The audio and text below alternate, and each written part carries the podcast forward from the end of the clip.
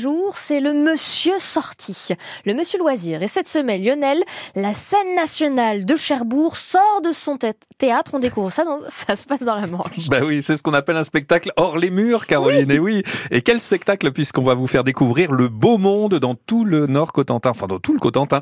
Bonjour Rémi Fortin. Bonjour. Rémi, vous êtes euh, comédien et avec euh, Blanche Ripoche, Arthur Amar et Simon Gaucher, vous allez ouvrir pour nous une capsule temporelle, une sorte de témoignage de notre époque destinée aux générations futures. Ça fait sérieux dit comme ça. Hein mm. Alors c'est tout de même étrange, euh, Rémi, puisque la pièce commence en 2323. Je voudrais que vous nous expliquiez donc ce que vous avez voulu faire avec cette pièce qui s'appelle Le Beau Monde.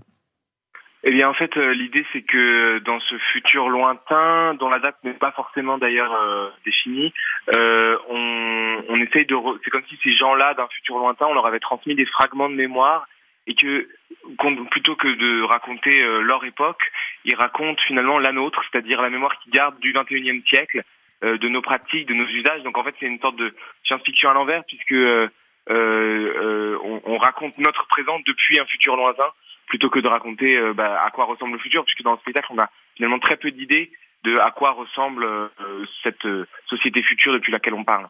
Et, donc ce qu'on a voulu faire, oui pardon. Oui non non non non non je je, veux pas vous couper. Bah, non ce, qu'on a voulu faire d'une certaine manière c'était c'était pas tant imaginer un futur ou ou, ou projeter comme ça un, un récit de science-fiction, mais plutôt s'intéresser justement à notre propre époque et à la manière dont peut-être on peut la voir avec une forme de distance de recul euh, presque anthropologique euh, sur nos rituels, sur nos sur nos, nos manières de, de vivre. Euh, faire un bisou, euh, faire une manifestation, euh, voter à bulletin secret, qui pourrait être considéré d'un point de vue lointain comme comme une société disparue et anthropologiquement étonnante. Ok. Et, et, et cette, euh, ce spectacle, en fait, j'ai l'impression que c'est, un, un, miroir que vous tendez, vous nous tendez à nous, qui sommes les spectateurs de 2024.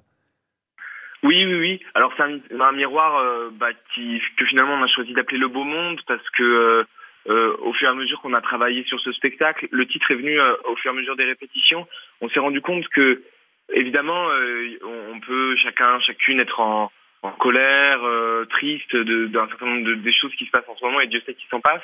Mais euh, mais par ailleurs, on, on éprouvait une certaine tendresse pour notre propre époque, euh, pour un certain nombre des, des choses que l'on fait, en se projetant dans le fait qu'elles allaient disparaître.